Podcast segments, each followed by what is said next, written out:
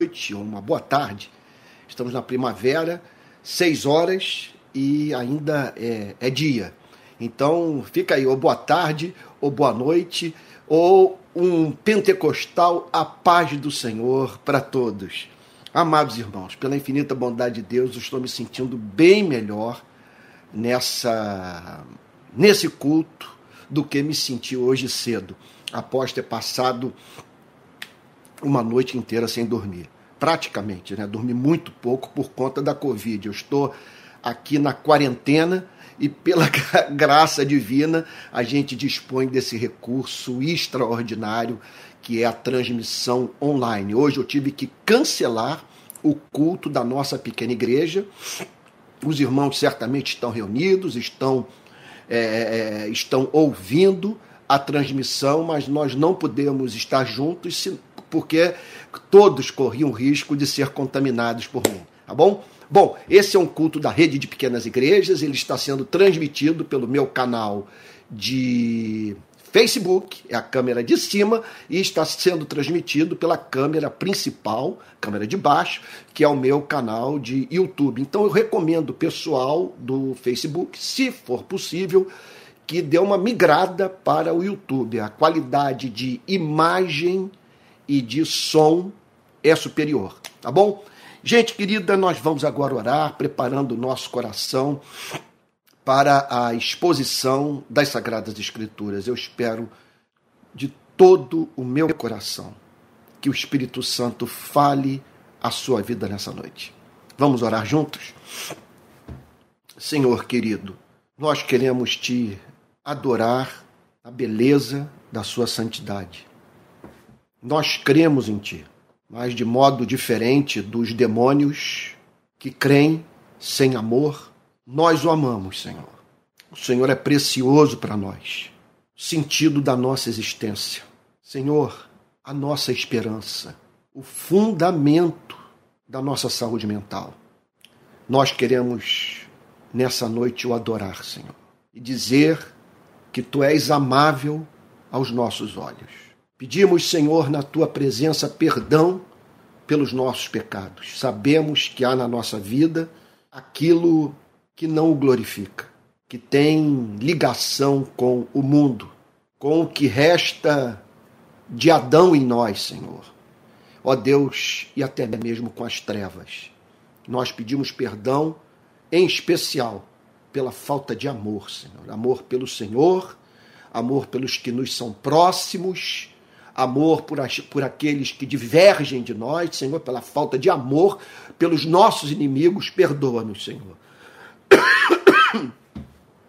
perdoa-nos por fazer pessoas tropeçar em razão do nosso mau testemunho. Senhor querido, nós queremos nessa noite agradecer ao Senhor nosso Deus pelas mais diferentes manifestações da Sua graça em nossa vida. O Senhor tem nos tratado com bondade.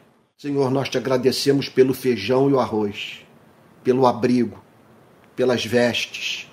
Nós agradecemos o Senhor pelos irmãos na fé, pela igreja, Senhor, pelos verdadeiros cristãos.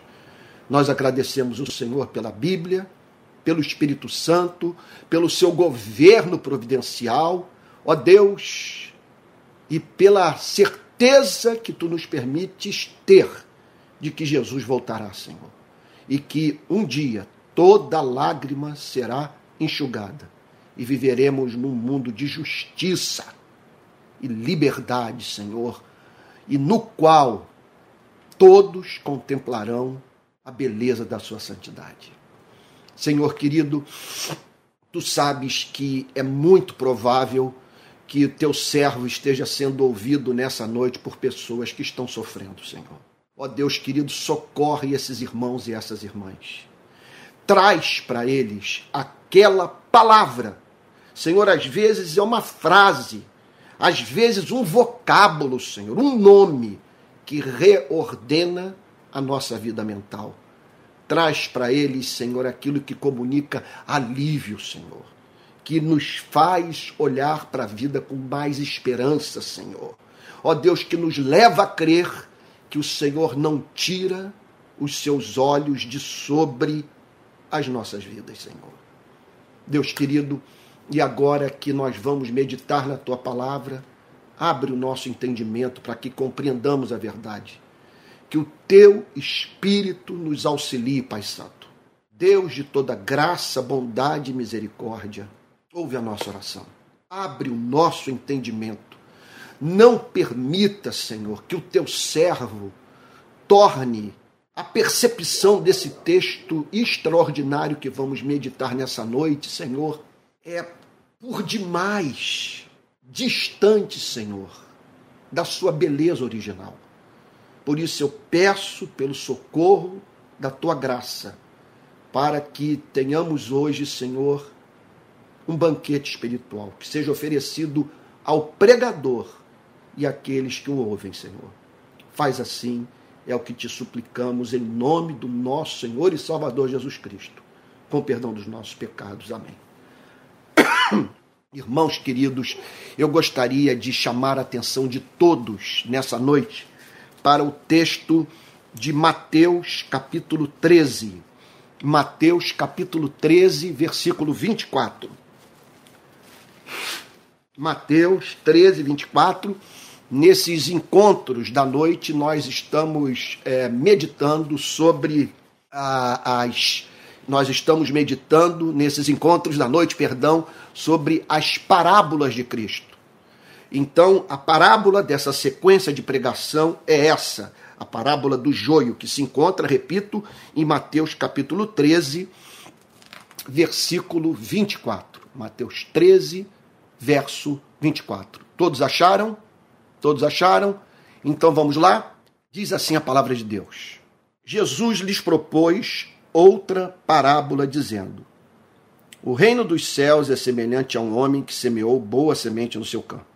Mas enquanto todos estavam dormindo, veio o inimigo dele, semeou o joio no meio do trigo e foi embora.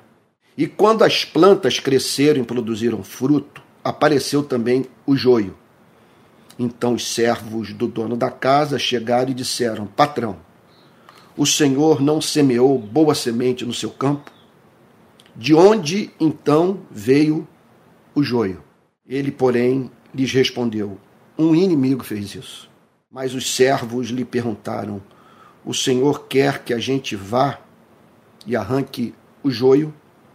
O dono da casa respondeu: Não porque ao separar o joio, vocês poderão arrancar também com ele o trigo. Deixem que cresçam juntos até a colheita. E no tempo da colheita, direi aos ceifeiros: ajuntem primeiro o joio e amarrem-no em feixes para ser queimado, mas recolham o trigo no meu celeiro. Eu peço perdão a você pela tosse, é, você que está sintonizando agora na transmissão do culto da rede de pequenas igrejas. Excepcionalmente hoje, a nossa igreja não está reunida porque eu me, eu me encontro em quarentena.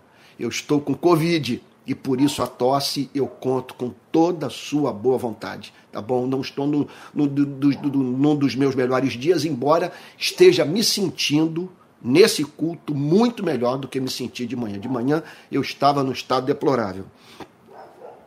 Vamos lá então para a compreensão dessa parábola extraordinária. Vamos lá. Mateus capítulo 13, verso 24. Jesus lhes propôs outra parábola, dizendo: O reino dos céus.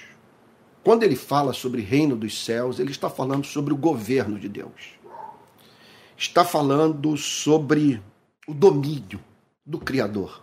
A Bíblia pressupõe que Deus estabeleceu na eternidade, na verdade, isso é ensinado com muita clareza. Tudo aquilo que haveria de ser levado a cabo pelo seu governo providencial, a fim de que o seu nome fosse glorificado, e em conexão a isso, a felicidade do seu povo promovida. Então, há uma disputa em torno da interpretação dessa parábola.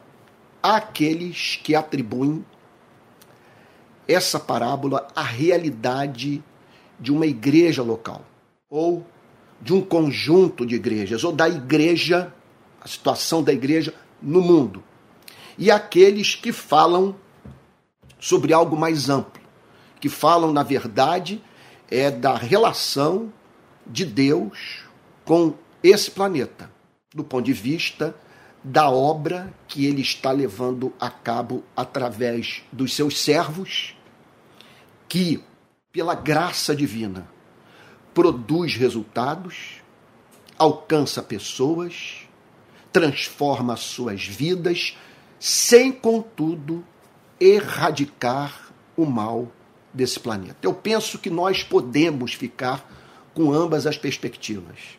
Essa passagem, portanto, fala de algo que ocorre certamente do lado de fora da igreja e de algo que ocorre dentro da igreja. Então vamos tentar entender o sentido dessa passagem que é de essencial importância para que entendamos o que está em curso hoje no Brasil. Olha lá. O reino dos céus é semelhante a um homem que semeou boa semente no seu campo.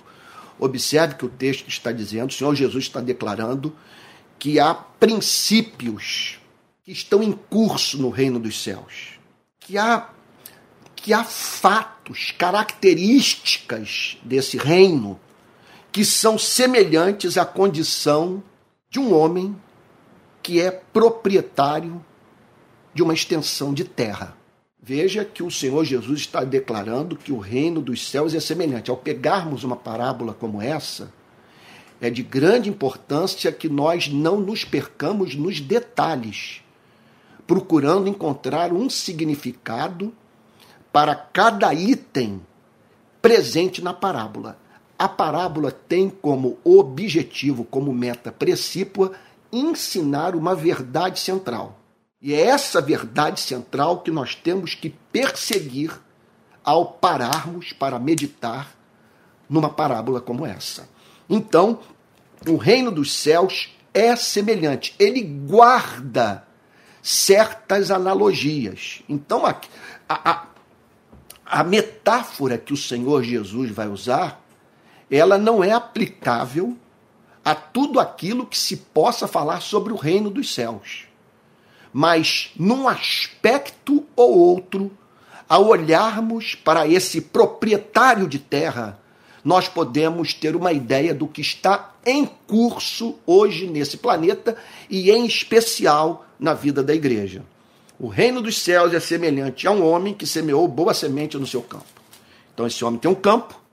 Jesus usa uma ilustração que fazia parte do cotidiano do povo de Israel. Ele diz: Olha, então o reino dos céus é semelhante a um homem que semeou boa semente no seu campo. Então, o Senhor Jesus, isso é lindo do que ele está falando. O Senhor Jesus está nessa passagem declarando que Deus lida com esse planeta e, consequentemente, com a igreja, com esse amor presente no coração desse proprietário de terra, sabe? O amor que ele tem, o zelo, o interesse que ele tem é pelo campo que possui. Jesus está dizendo o seguinte: olhe para esse homem, olhe para a relação de Deus com a humanidade. Sabe? É algo de semelhante na relação do pai com esse planeta, com a igreja e a relação desse latifundiário, vamos assim dizer, com a sua propriedade. Quer dizer, o que há em comum entre eles? Eles possuem algo que amam, pelo qual têm interesse e estão empenhados em semear boa semente, a fim de que essa propriedade frutifique. Produza fruto em abundância. Tá claro aí para você? Tá claro? Espero que você esteja entendendo. Nessa hora que eu sinto falta da igreja, de ver as cabecinhas ali balançando e as pessoas dizendo: Olha, tá claro o que você está dizendo. Então vamos lá. O reino dos céus é semelhante a um homem que semeou boa semente no seu campo. Então, Deus está sendo aqui comparado a esse proprietário de terra que semeou boa semente no seu campo. Ou seja, ele cultivou aquilo que haveria inexoravelmente de dar bom resultado. Ele escolheu a melhor semente. Não há a mínima dúvida que essa passagem está falando sobre a palavra de Deus. A palavra de Deus, que ele, através do nosso Senhor e Salvador Jesus Cristo, e Cristo, por meio dos seus apóstolos, semeou nesse planeta. Ela é chamada de boa semente, porque ela é capaz de transformar a vida. Ela é capaz de, de, de alterar o destino de um homem e de uma mulher. É capaz de fazer com que aqueles que passaram a vida ignorando o seu Criador passem a amá-lo a fim de se relacionarem com um Deus ao qual, por meio dessa palavra, passaram a ver como um pai. Então, o reino dos céus é semelhante a um homem que semeou boa semente no seu campo. Mas enquanto todos estavam dormindo, então nós não precisamos aqui é, é, nos ater a esse detalhe sabe, procurar entender qual é o significado de todos estavam dormindo. A meta da parábola, veja só, é uma. E é, e é esse objetivo da parábola que nós temos que perseguir e não permitirmos que venhamos a nos perder nos detalhes. Então, enquanto todos estavam dormindo, o que, o que esse enquanto todos estavam dormindo está querendo dizer simplesmente o seguinte: foi algo que ocorreu a revelia dos que trabalham para esse fazendeiro, para esse dono dessa propriedade.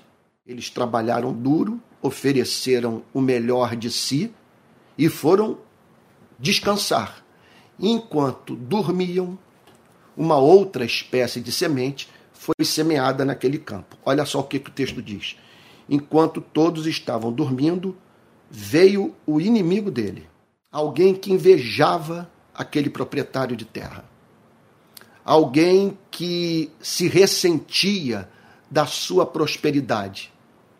É isso que fica subentendido na parábola.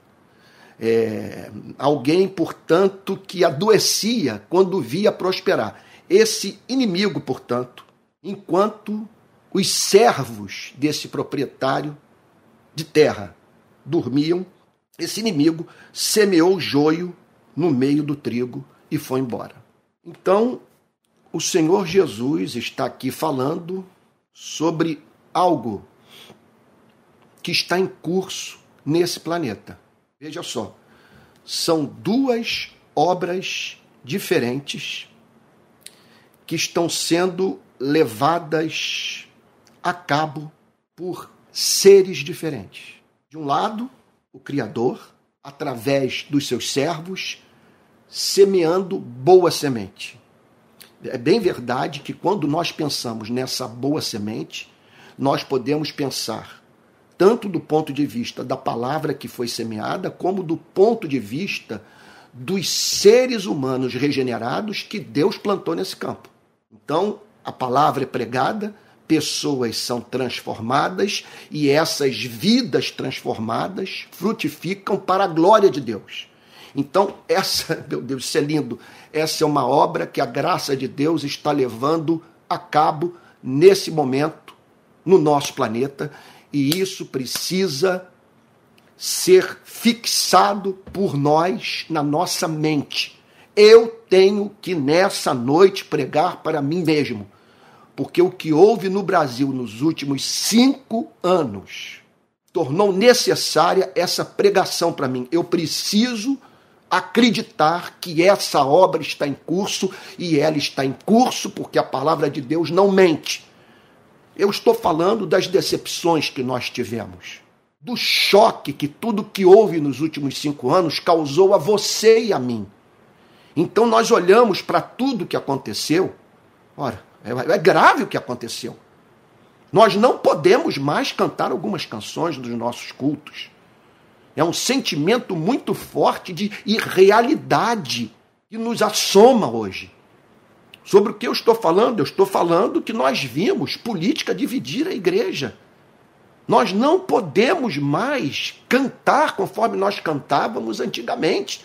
Canções que falam sobre a unidade da igreja, que nós pagaremos o preço de sermos um só coração no Senhor, porque nós não pagamos preço nenhum. Então nós olhamos para a igreja e ficamos a pensar: meu Deus, é, é, é, qual é o sentido disso? Por que manter essa instituição? Essa palavra transforma? Faz sentido mantê-la de pé? Se o produto final de anos e anos de trabalho são irmãos na fé ou supostos irmãos na fé se engalfinhando, não se respeitando, não é, é, é, é, sendo capazes de administrar suas diferenças com graça. Eu não estou aqui pregando, veja só, de modo algum, a supressão da liberdade de expressão. Eu fui muito claro nos últimos cinco anos quanto aquilo que eu penso e defendi apaixonadamente, não me arrependo de nada. Contudo, o inadmissível é em razão dessas diferenças, nós simplesmente não conseguirmos mais olhar nos olhos daqueles que divergem de nós politicamente. Mas aqui está a passagem, a palavra de Deus dizendo o seguinte: que está em curso nesse momento, nesse planeta, uma obra extraordinária. Deus está transformando pessoas pela pregação da sua palavra a gente maravilhosa, veja só, surgindo a todo momento mediante esse concurso da graça, da graça irresistível, da graça que regenera, da graça que santifica, da graça que faz o homem e a mulher amarem o Criador e o adorarem em espírito e verdade. E lá na ponta serem encontrados se comportando como anjos de Deus, manifestando o caráter de Cristo. É isso que o texto está dizendo. Agora, ao mesmo tempo, o Senhor Jesus declara que há uma outra obra que está em processo, que ocorre concomitantemente a, a, a essa operação regeneradora da graça nesse mundo. Ele diz aqui com muita clareza que esse ator é um inimigo que me semeou joio no meio do trigo e foi embora. Ele fez um trabalho, é impressionante isso. Jesus não é nada romântico. Jesus aqui está falando de duas humanidades. Ele está falando de seres que vivem vida diametralmente oposta. Note o que, que ele está dizendo aqui. Ele está falando em termos de trigo, está falando em termos de joio. Ele está falando, portanto, sobre pessoas que vivem nesse planeta e que ocupam inutilmente a Terra. E essas pessoas foram semeadas nesse planeta a partir da inverdade inoculada em suas mentes e em seus corações, e, portanto, são agentes dos propósitos diabólicos desse inimigo, que tem como meta principal é tem como meta principal desfazer a obra de Deus na terra. Fazer com que haja um contraponto maligno para essa obra do Espírito, do Espírito de Cristo, que tem como objetivo fazer com que homens e mulheres aprendam com Cristo a amar. Então, mas enquanto todos estavam dormindo, veio o inimigo dele e semeou joio no meio do trigo e foi embora. É uma obra oculta, a coisa é disseminada dentro e fora da igreja, pessoas são movidas a se distanciarem de Deus, a banalizarem o sagrado, a perderem de vista a santidade da vida humana, em suma, a não amarem. Tudo se resume nisso. Não ter amor pelo Criador, não ter amor pelo próximo. Está em curso essa obra. Essas pessoas são plantadas pelo inimigo. E aí então o Senhor Jesus prossegue dizendo: E quando as plantas cresceram e produziram fruto, apareceu também o joio. O que que aconteceu? Uma obra, vamos parar para vamos parar para prestar atenção. Uma obra foi levada a cabo. Você olha para a superfície do campo, você só vê terra. Mas algo está operando de maneira oculta. A graça de Deus está agindo. Sabe? Eu tenho vontade de dizer para mim mesmo: tá vendo, Antônio, o que, que a Bíblia está dizendo? Largue esse ceticismo. A graça de Deus está atuando nesse planeta. E aqui está o Senhor Jesus dizendo que, de modo oculto, essa graça está fazendo com que surjam nesse mundo homens e mulheres que adorem ao Pai em espírito e em verdade. Ao mesmo tempo, o Senhor Jesus declara que há uma outra obra que ocorre de modo oculto, que faz com que surjam nesse planeta homens e mulheres que gostam da guerra, homens e mulheres de espírito beligerante, que professam com a boca a piedade, mas que são incapazes de praticar aquilo que professam.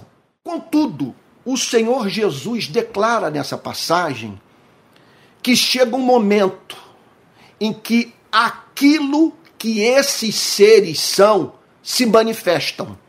Olha o que, que ele declara. Vamos voltar à parábola. O que acontece no campo acontece nesse planeta acontece, consequentemente, na vida da igreja. Olha o que, que ele está dizendo. Quando as plantas cresceram e produziram fruto, chega o momento. o que ele está dizendo é o seguinte: chega o momento em que essa vida e essa antivida se manifestam.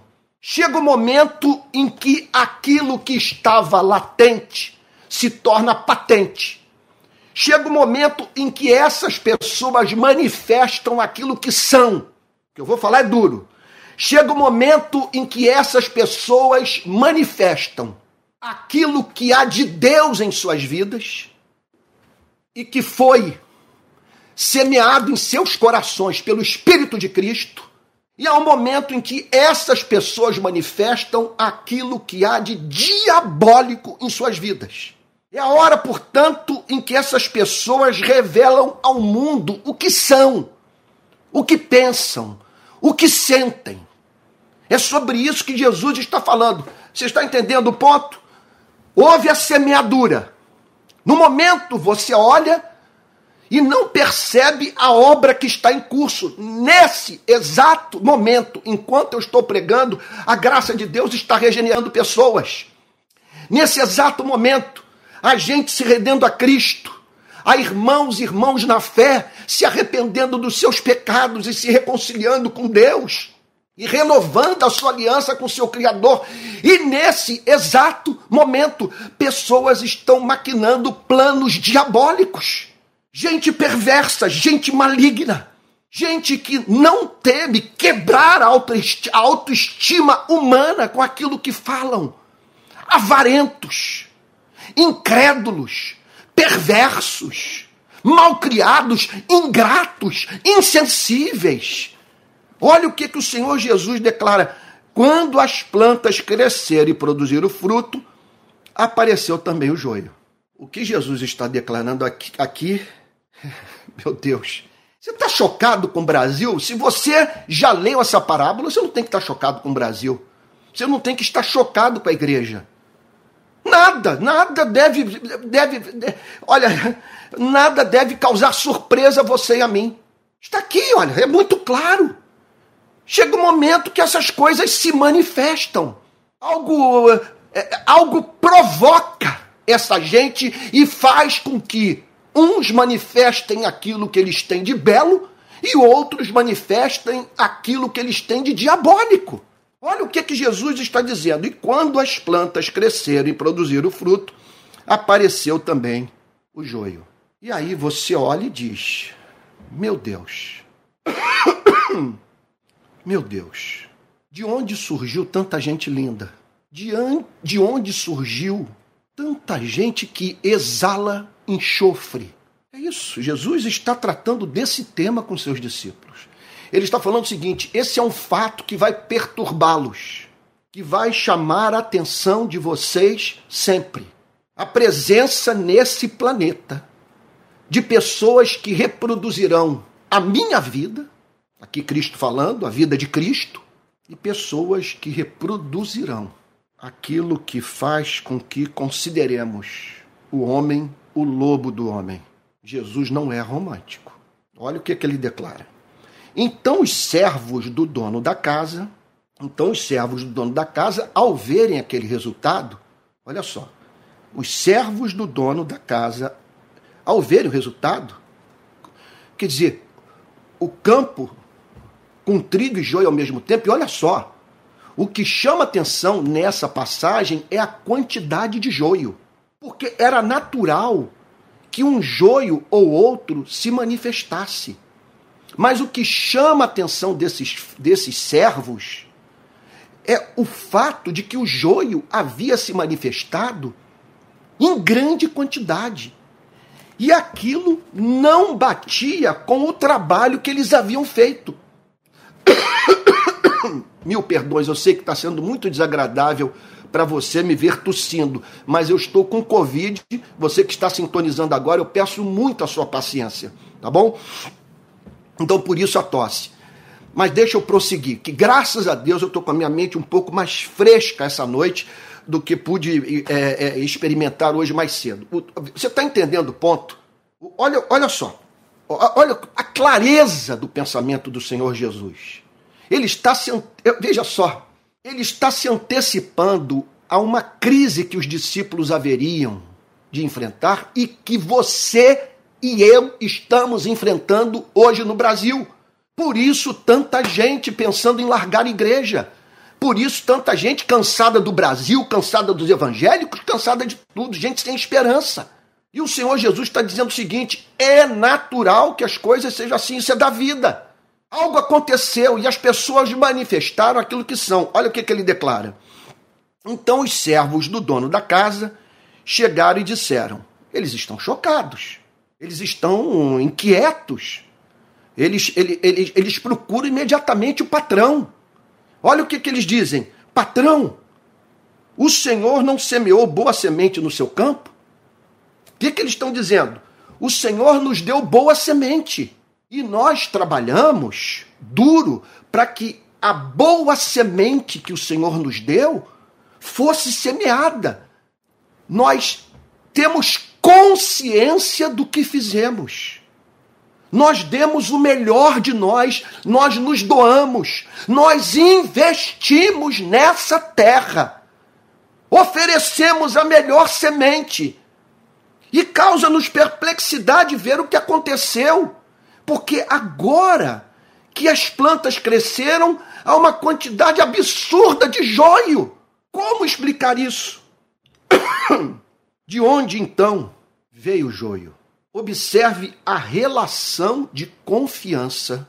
Jesus está dizendo aqui entre o proprietário daquela terra e os seus servos.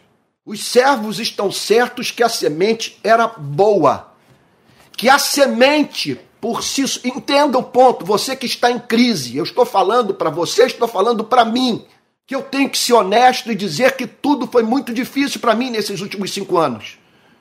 Eu estou em estado de perplexidade com o que eu vi que, o que aconteceu na igreja. Eu nunca poderia imaginar que no seio da igreja houvesse a presença de tanta gente perversa.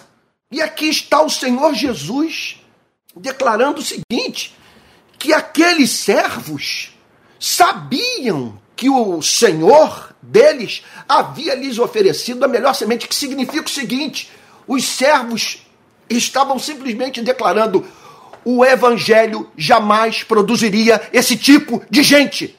A pregação da sua palavra não é responsável por esse joio.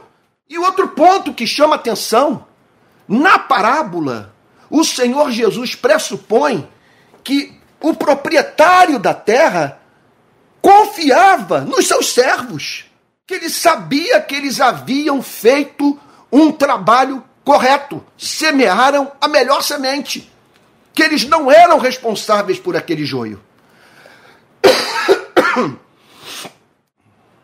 Patrão, o Senhor não semeou boa semente no seu campo? Interessante, né? Porque não foi o patrão que semeou, quem semeou foram os servos. Mas era como se o patrão tivesse semeado. Que dignidade essa declaração empresta ao trabalho de pregação. De onde veio esse joio? Essa que é a pergunta. Não é a pergunta que você está fazendo, é a pergunta que eu estou fazendo. Perdão. De onde veio esse joio? De onde veio esse, sabe, esse esse discurso de guerra, de morte, de ódio? De onde veio essa indiferença para com o necessitado? De onde veio essa falta de zelo pelo teu evangelho? De amor pela glória do seu nome? Senhor, de onde veio o joio? Porque não é possível que essa gente que está aí tenha sido formada pela tua palavra. Não é possível. A nossa, o que nós estamos querendo entender é o seguinte: de onde veio tanta gente perversa? Antônio, esse é um discurso perigoso. Eu sei, mas Cristo me habilita a fazê-lo. E pelo amor de Deus, sabe? Embora você e eu tenhamos que admitir que na nossa vida há uma sombra, conforme ensina Jung, conforme ensina a Bíblia, né? Mas o que o, o, Jung enfatiza, e creio que a partir do seu conhecimento das Sagradas Escrituras, é que como nós estamos protegidos dessa sombra quando nós a conhecemos, quando nós não a ignoramos. O que eu estou, eu estou querendo dizer é o seguinte: quanto mais você conhece esse lado obscuro da sua vida, mais você é, se torna imune à possibilidade de levar susto consigo mesmo. Então eu sei disso. Mas nós queremos, olha, agora, nós negarmos o fato que, meu Deus do céu, que você tem no mundo é, nazistas e gente que combate o nazismo. Que você tem no mundo pessoas que praticam genocídio e pessoas que fazem oposição ao genocídio. Que você vive num planeta onde há pessoas que amam seu Criador e há pessoas que é, fazem pouco caso do seu Criador. Então, o que o Senhor Jesus está declarando aqui é que essa é uma pergunta que está sempre presente na vida do povo de Deus, daqueles que amam esse campo, daqueles que amam esse Senhor. De onde veio esse joio? Nós não podemos atribuí-lo à sua ação, à sua palavra, ao seu evangelho. De onde veio esse joio? Ele, porém, lhes respondeu. Olha a resposta que o Senhor Jesus põe na boca desse Senhor. Deixa eu abrir um parênteses aqui para dizer o seguinte: isso aqui é uma invenção. Essa história aqui foi inventada por Cristo. Tudo aqui é deliberado. Então há uma intenção do Senhor Jesus ensinar uma grande verdade. Olha lá o que, é que ele declara. Olha o que, é que ele põe na boca desse senhor, desse proprietário de terra. O dono da casa respondeu: Não, porque ao separar. Não, olha só, perdão, perdão, eu me adiantei aqui. Ele, porém, lhe respondeu: mil perdões. Vamos voltar um pouco aqui para a pergunta. Olha só. Patrão, o Senhor não semeou boa semente no seu campo? De onde então veio o joio? Essa é a pergunta. Essa é a pergunta que você está fazendo, que eu estou fazendo. De onde veio o joio? De onde veio o joio? De onde veio, uh, meu Deus, a, a igreja luterana do partido nazista? De onde veio os calvinistas que na África do Sul apoiaram o apartheid? De onde surgiu essa gente que de dentro da igreja combateu o trabalho de Martin Luther King? De onde veio essa gente? De onde veio essa gente que quis a morte de Wycliffe e de John Huss? Que perseguiu Lutero, que perseguiu Calvino, que matou os huguenotes? De onde veio isso? De onde veio o joio?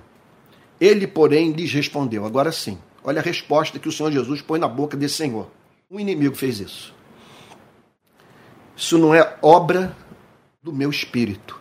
Isso é obra de um adversário. É uma outra força que está em operação nesse planeta. Olha, é por isso que eu enfatizo o fato que essa ideia de que se tivermos um ministro do Supremo terrivelmente evangélico, um presidente da República cristão, que nós vamos mudar a cultura, isso é um devaneio. Pergunta a você quem pode com esse inimigo que atua secretamente, levando homens e mulheres a desejarem o que ele deseja.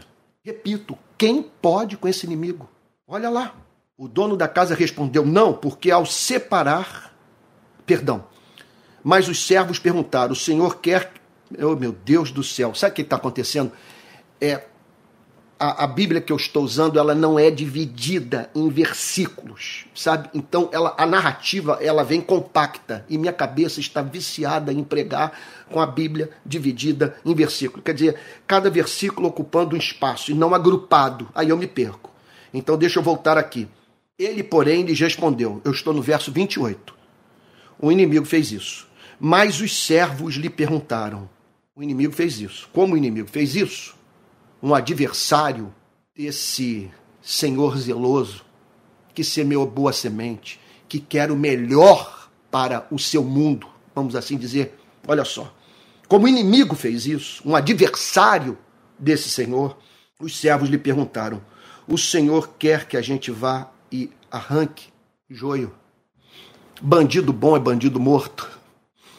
Será que não é chegada a hora de darmos cabo dessa gente, desejarmos a morte dessas pessoas, definitivamente as expulsarmos da igreja, da sociedade, as banirmos da vida? Aqui você pode incluir o que você quiser. Olha lá. O Senhor quer que a gente vá e arranque o joio Observe que o Senhor Jesus está aqui falando de uma resposta da humanidade, do regenerado, à presença do mal no mundo. O Senhor quer que a gente vá e arranque o joio. Essas pessoas estão causando mal, promovendo contenda, discórdia, envergonhando o seu nome. O Senhor quer que a gente vá e arranque o joio. O Senhor quer uma igreja armada e pronta para o combate. O Senhor quer que a gente faça essa separação imediatamente, declarando quem pertence ao Senhor e quem pertence ao inimigo. O Senhor quer que a gente deixe isso absolutamente claro para todos. Aí a resposta surpreendente surpreendente daquele proprietário de terra, que aqui, nessa parábola, representa a figura do próprio Deus. O dono da casa respondeu: Não, não façam isso. Porque ao separar o joio, vocês poderão arrancar também com ele o trigo. Meu Deus, que declaração! O que o Senhor Jesus está dizendo aqui é o seguinte: que existem pessoas que são joio. Antônio, isso é muito radical. Você quer o quê? Eu, esses últimos dias eu vi vídeos, os vídeos agora que estão sendo. É, é, é, é eles estão sendo. oh meu Deus! Remasterizados, eu acho que é o nome. Impressionante a quantidade de vídeos sobre a Segunda Guerra Mundial que estão vindo com cores e, e totalmente refeitos. As imagens estão agora sendo produzidas no YouTube com uma clareza impressionante. E esses dias aí, por conta da Covid, eu fiquei aqui vendo alguns desses vídeos sobre a, a, a Segunda Guerra Mundial. Então, quer dizer, é, é, é, é evidente que algumas pessoas cujo comportamento assim é, é repulsivo para você e para mim. E que isso desperta no nosso coração esse sentimento de justiça. O Senhor quer que arranquemos o joio? Não, porque ao separar o joio, vocês poderão arrancar também com ele o trigo. Ou seja, há pessoas que são joio Jesus reconhece o fato de que há gente entre nós que não se converteu, não vai se converter nunca. O que o Senhor Jesus está dizendo veja, é que essas pessoas permaneceriam joio, não mudariam de vida. O Senhor Jesus é bastante realista e chama os seus discípulos para esse realismo. Não, realmente essa gente não vai mudar. Contudo, vocês precisam levar em consideração um fato. Vocês não dispõem de habilidade, de conhecimento, de coração suficientemente santificado pela graça para se dedicarem a essa tarefa, que se levada a cabo hoje por vocês, fará com que vocês, juntamente com o joio, arranquem o trigo. Isso é muito sério. O que Jesus está, portanto, declarando nessa passagem é que o maior e adversário da causa do Evangelho é o zelo sem amor. É quando, tomados por esse zelo, nós dedicamos a nossa vida a uma cruzada sem inteligência, sem piedade, sem misericórdia, que leva-nos, portanto, a chamar de filho de Satanás quem é filho de Deus. Então, certamente, o Senhor Jesus está pensando aqui, nessa passagem, naqueles que não se converteram, mas que haveriam de se converter. Ele está pensando aqui nessa passagem, naqueles que se converteram, mas que permaneciam numa infância espiritual. Ele está pensando nessa passagem, naqueles que se converteram, mas que se encontravam no momento de, de no momento de, oh meu Deus, de sequidão espiritual. E ao você olhar para a vida desse crente, desse cristão que está na infância espiritual, esse cristão que está passando por um momento de sequidão espiritual, esse cristão, vamos dizer, vamos pensar em Davi com Batseba. Você olha para Davi com Batseba naquela cama, você diz o seguinte: esses salmos, isso tudo é ficção, isso tudo é balela, isso é um hipócrita. Não me chame para cantar as, as canções que foram produzidas por esse adúltero. É isso que Jesus está pensando. Jesus está pensando no Pedro, que haveria de negá-lo três vezes. Jesus está pensando nos seus discípulos, que haveriam de entrar em discussão a fim de saber quem, quem seria o maior no reino dos céus. Então Jesus olha para isso e diz o seguinte: vocês não estão habilitados a fazer esse trabalho. olha, eu vou parafrasear aqui de uma forma bem, bem, bem brasileira, bem da rua, bem aqui do Rio de Janeiro. Segurem a sua onda. Ele está dizendo basicamente isso. Está dizendo o seguinte: é, realmente essa gente existe mas vocês não foram chamados para cumprir essa missão. A missão, portanto, de se anteciparem ao juízo final e fazerem é, análises intuitivas sobre a condição espiritual dos seres humanos. Ao separar o joio do, do o, o, ao separar o joio, vocês poderão arrancar também com ele o trigo. Com isso, o Senhor Jesus está dizendo que nós temos que ser muito criteriosos na forma de lidar com essas pessoas de quem divergimos e cujo comportamento nós não aprovamos. Deixa eu falar com clareza aqui. Todos sabem que eu fui muito contra a aliança que a igreja fez com a extrema direita. Agora, é importante que saibamos que não poucos entre os que votaram no candidato que você sabe que eu não votei nasceram de novo. Sim.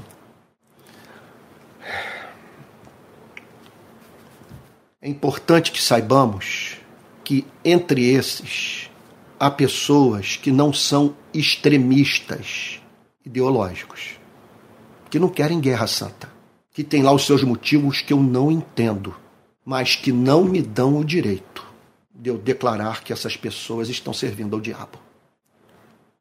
O fato é que a vida é muito complexa. E que, que eu posso dizer? Certamente tem coisa na minha vida que você observa que não tem nada de cristão e que eu não consigo observar em mim mesmo. É possível as pessoas se equivocarem. E, e eu acredito que entre esses cujo comportamento nós não entendemos, há pessoas que lá na frente vão florescer de uma forma extraordinária. E quem sabe, pela graça divina, é, se arrependendo com pano de saco e cinza. Da mesma maneira que do outro lado, há pessoas que estão carecendo de arrependimento, que necessitam se reconciliar com Deus. A parábola termina com o Senhor Jesus fazendo uma solene advertência. Deixem que cresçam juntos até a colheita. O que Jesus está dizendo é o seguinte: que nesse período, agora, nesse presente momento da história da relação de Deus com esse campo, a igreja não tem subsídio para, com absoluta convicção, dizer quem vai para o reino dos céus, quem irremediavelmente está banido da face de Deus. Não estou negando a autoridade que Deus conferiu à igreja de atar e desatar. É claro que nós não vamos estender a destra da comunhão a quem nega Cristo, a, a quem é, se recusa a ter como revelação o que Deus revelou a você e a mim de essencial na sua palavra, e bem como aqueles que vivem desordenadamente, apesar de dizerem que são cristãos. Essa passagem não está condenando a chamada disciplina eclesiástica. O que ela está condenando é esse espírito caracterizado por zelo sem amor, zelo sem entendimento. Essa tendência em nós de nos adiantarmos aos fatos, de nos dedicarmos a um trabalho para o qual nós não estamos, não estamos preparados e que só poderá ser feito naquele grande dia. Olha o que, que o Senhor Jesus declara. Deixem que cresçam juntos até a colheita. Eles vão crescer juntos. Só que haverá uma colheita. Aqui o Senhor Jesus está falando sobre o juízo final, sem a mínima dúvida. A mensagem de Cristo está eivada de declarações referentes a esse tempo do fim. Jesus fala nesses termos. Tá? Uma colheita aguarda a humanidade. E ele prossegue afirmando: Deixem que cresçam juntos até a colheita, e no tempo da colheita direi aos ceifeiros: Naquele tempo, uma ordem será, será dada que ordem é essa? Ajuntem primeiro o joio e amarrem-no em feixes para ser queimado, mas recolham o trigo no meu celeiro. Com isso, o Senhor Jesus está dizendo que esse nosso senso de justiça será amplamente satisfeito naquele dia. Com isso, o Senhor Jesus está nos ensinando que nós podemos reprimir a vingança na absoluta certeza de que o Deus de justiça não permitirá jamais que permaneçam impunes os que infernizaram a vida de pessoas e não se arrependeram da sua maldade. A linguagem é dramática. Ele fala desse trigo que será separado ele está falando aqui do amor que ele tem por essa gente, o que caracteriza essas pessoas. Elas manifestam o caráter de Deus. Elas têm o DNA de Deus. O Pai olha para elas e se vê nelas. Então, essa é uma passagem que declara a salvação eterna dos redimidos. O fato de que eles haverão de viver para sempre na presença de Deus. Mas, em termos dramáticos, essa passagem simplesmente, com absoluta clareza, condena o chamado universalismo, a ideia de que no final todos serão salvos. Isso jamais foi ensinado por Jesus. O texto é claro em dizer que essas pessoas serão destruídas. Ajuntem, ajuntem primeiro o joio e amarrem-no em feixes para ser queimado. Ou seja, haverá uma separação, ela será justa, todos tomarão conhecimento do fato de que não houve injustiça da parte de Deus. Essa obra será levada a cabo por aqueles que Deus designou para que assim o fizessem. E, finalmente, Deus olhará para o mundo e não encontrará nenhum foco de resistência à sua vontade. Não haverá mais espaço para o inimigo fazer a sua semeadura. O tempo da colheita chegou e a partir daquele dia não haverá mais semeadura a ser feita, porque a história chegou ao fim. O plano eterno de Deus se cumpriu. E Deus, a partir daquele dia, terá uma igreja glorificada que haverá de viver para o eterno louvor do Pai. É, eu faço uma pergunta a você: você já nasceu de novo? Não, eu não estou perguntando se você frequenta igreja. É, vou fazer uma pergunta horrorosa agora. Qual é o seu DNA? Quem anima a sua vida? Quem o plantou nesse planeta? A quem você serve?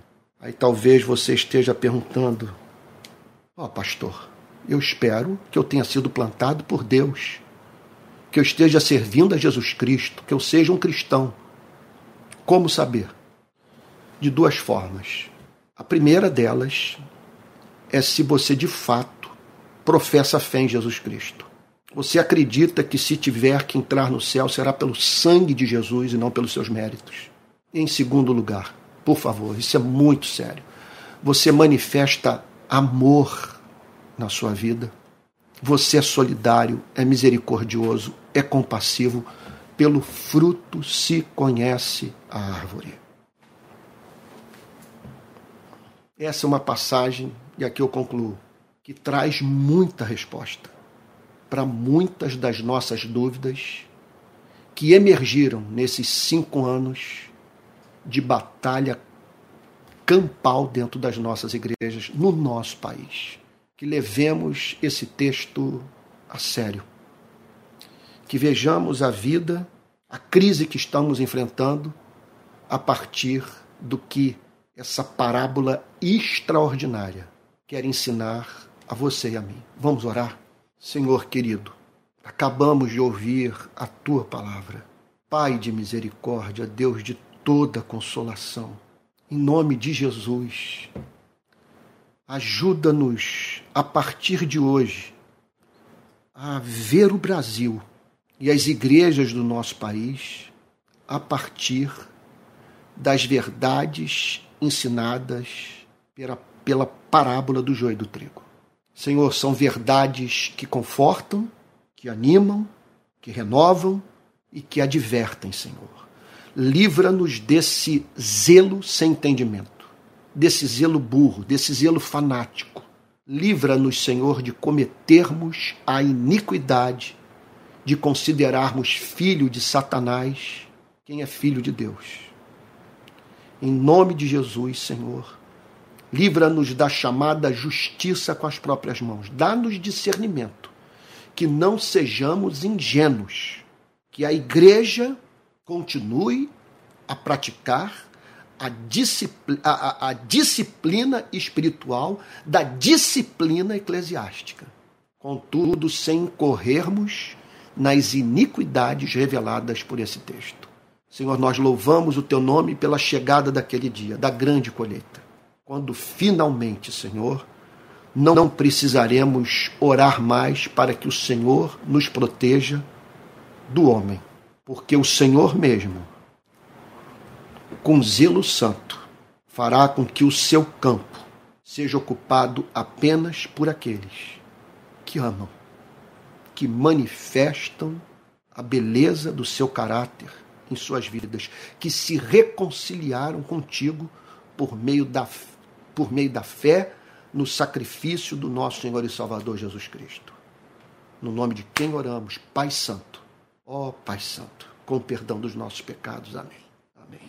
Olha, o que foi falado hoje é tão sério que eu gostaria de sugerir a você o seguinte: se você está na companhia de alguém, converse sobre esse texto.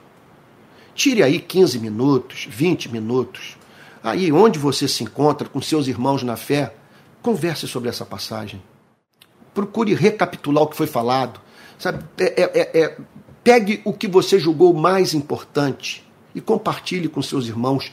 Olha, nós precisamos aprofundar o entendimento dessa parábola, porque, repito, ela é resposta para muitos dos conflitos que estamos enfrentando hoje no nosso país.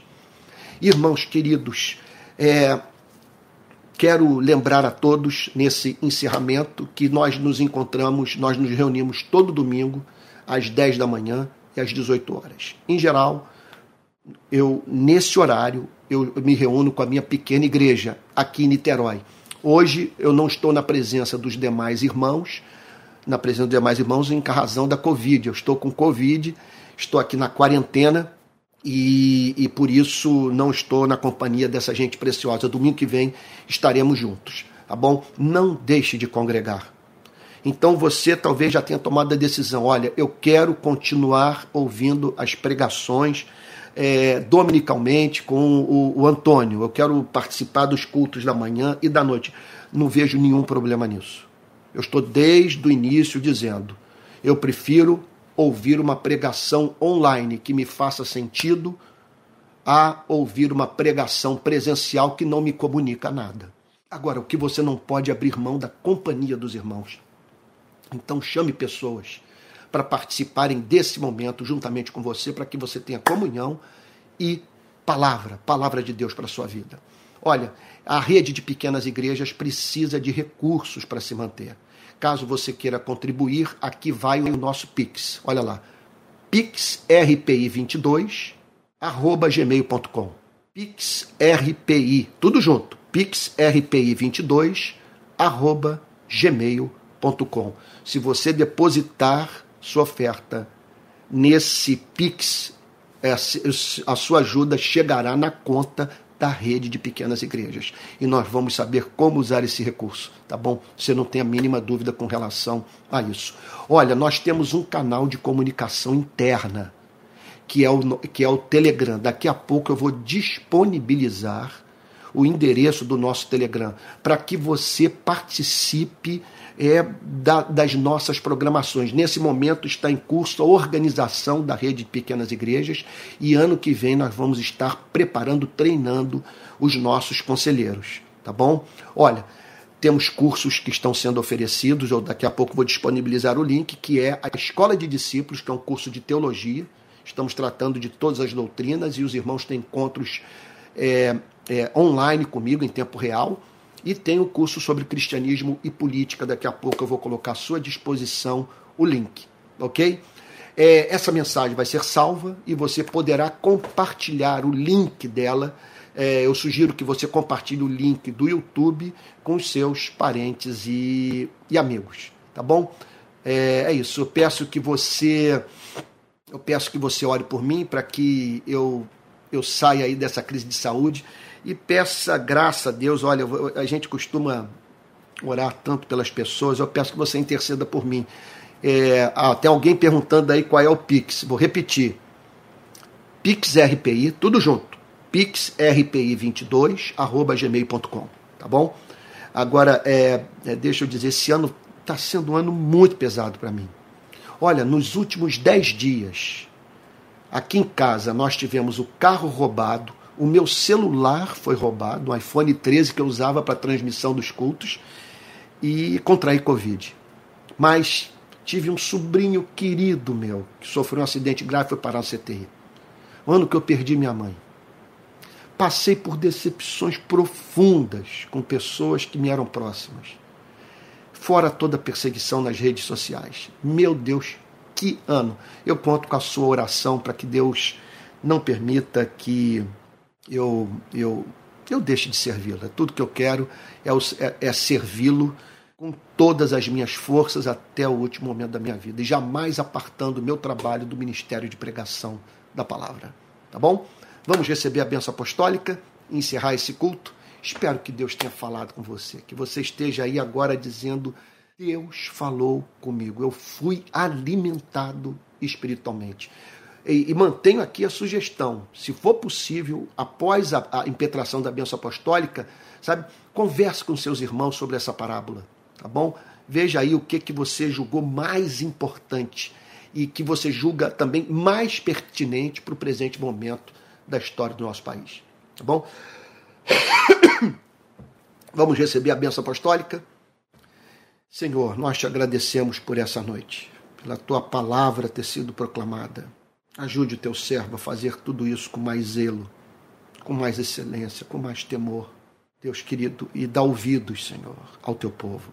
Que a graça do nosso Senhor e Salvador Jesus Cristo, o amor de Deus o Pai e a comunhão do Espírito Santo sejam com cada um de vocês desde agora e para todo sempre.